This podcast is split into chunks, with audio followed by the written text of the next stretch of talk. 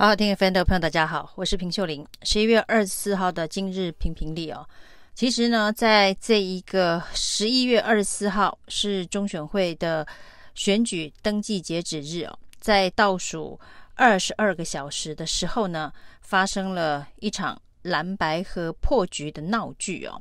那对很多人来讲啊，对很多这一个支持政党轮替的民众来讲哦，是一个五味杂陈的。夜晚呢，因为呢，经过了这一个傍晚的这一场政治实境秀，大家看到了目前在执政党之外的在野势力哦，有意参选总统的政治领袖的表现呢，真是令人不忍卒睹。那这一场呢，无言的结局，这一场蓝白破局的闹剧哦，那也让大家看清楚了。从现在开始到明年的一月十三号的投票，那也许真的就是所谓的垃圾时间了。因为在这段期间呢，只要人们想起十一月二十三号在君悦饭店的那一场闹剧哦，那手中的这一张选票到底怎么样子能投得下去啊？那在这一场五巨头的闹剧当中，大家看到的就是政治人物的私心。私欲，只为自己的权力地位，还有为自己的权，这自己的利益以及自己的情绪哦，那在那两个小时的时间之内显露无遗哦。这一场呢，这个所谓的蓝白锅的整合会议哦，一开始呢是柯文哲、侯友谊跟郭台铭三个人呢、哦、要谈整合的问题哦。那这三个人呢？是有可能在这次登记参选的候选人哦。那不过呢，显然呢，侯友谊是想要回到政党协商，也就是蓝白政党之间合作的六点协议的那一纸这个协议当中哦。那事实上，在那六点声明的协议当中，郭台铭就不应该有任何的角色。那如果是这样子的话，那为什么要把郭台铭拉进这一个？蓝白政党协商的局中哦，那这整件事情哦，也就不会搞成一团混水哦。那当然呢，这一个会议呢，就郭台铭阵营的说法，为什么他会入局啊？是因为侯友宜打电话给他，希望他能够出来当像马英九一样的见证人呢、那侯友谊的期待是郭台铭是跟马英九一样的角色，就是所谓的见证人哦。那见证人呢，就是代表呃，他不会站在任何一边呢、那他是一个仲裁者。那对郭台铭来讲，他的认知啊，他是这一场所谓的蓝白锅整合会议当中的。呃，其中之一的主角，所以他不是见证人哦，他不是这个所谓的汤锅的角色哦，那他是协调三方的其中一方哦。那一开始呢，侯跟郭就对各自的角色的认定呃不一致哦，那也就演变成后来侯友谊呢坚持带着。朱立伦跟马英九一起赴会哦，那其实这一场这个所谓的整合闹剧啊，从一开始呢，呃就没有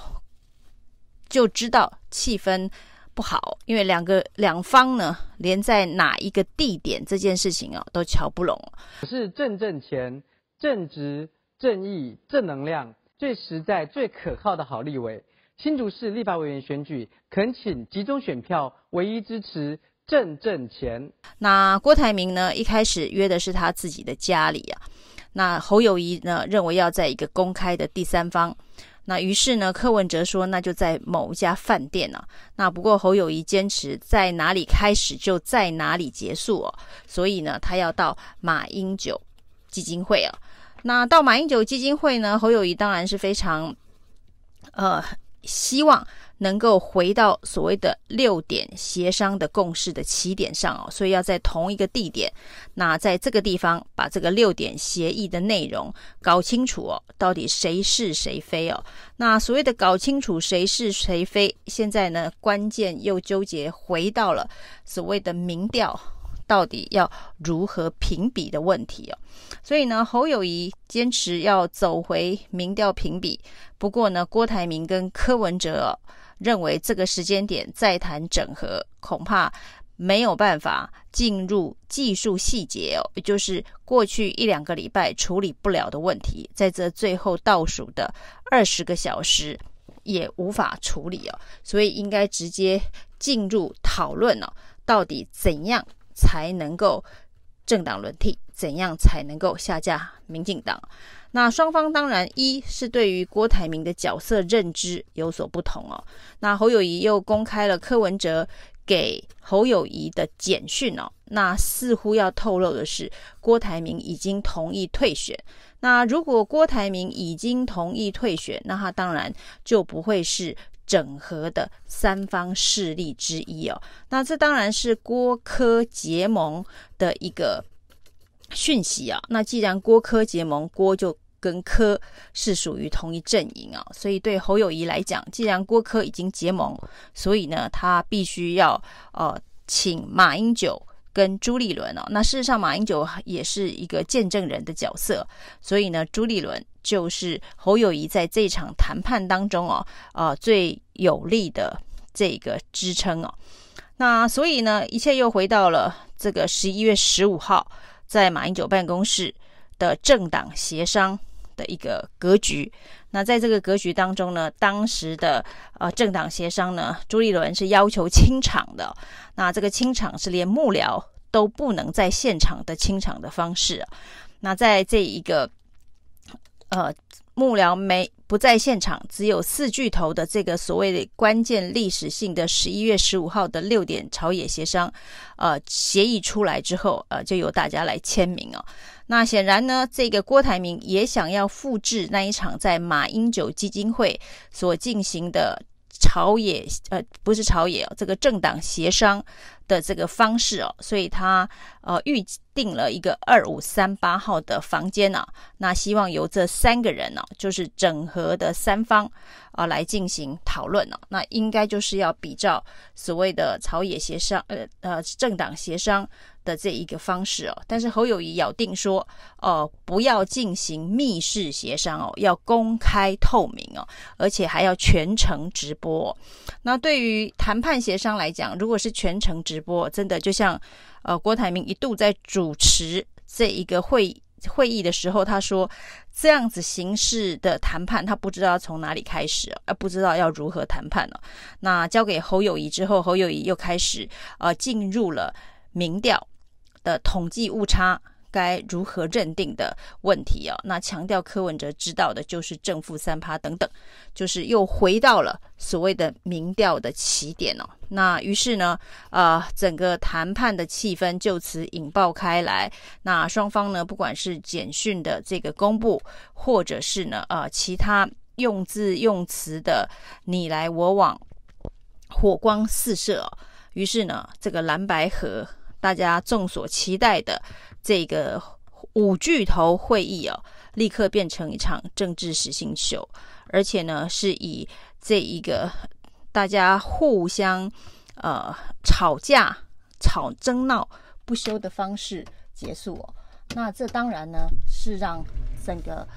呃事情越演越烈哦。那蓝白河在这个闹剧之后呢，接下来哦，我们可以看到。这个柯文哲阵营立刻宣布，明天的十一点要去中选会登记哦。那本来呢，国民党的记者会说还要继续等，等到最后一刻，那看柯文哲会不会回心转意哦。结果呢，没想到啊，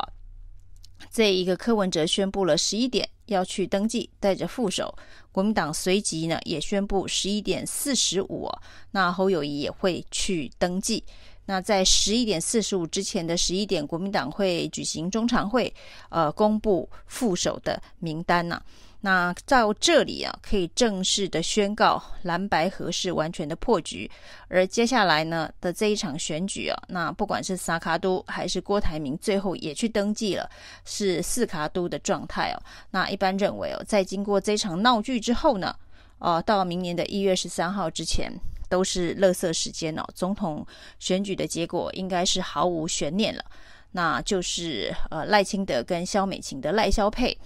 那另外呢，只是立委哦，民进党会不会因为这一场闹剧呢，原本没有办法过半的国会，那可以过半哦？那这才是蓝白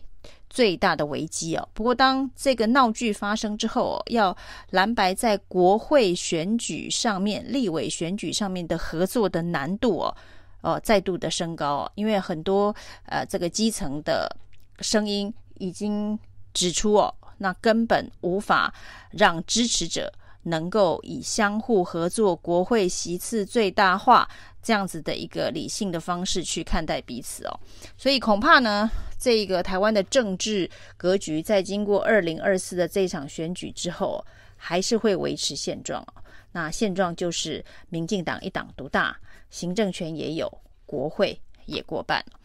以上今天评评理，谢谢收听。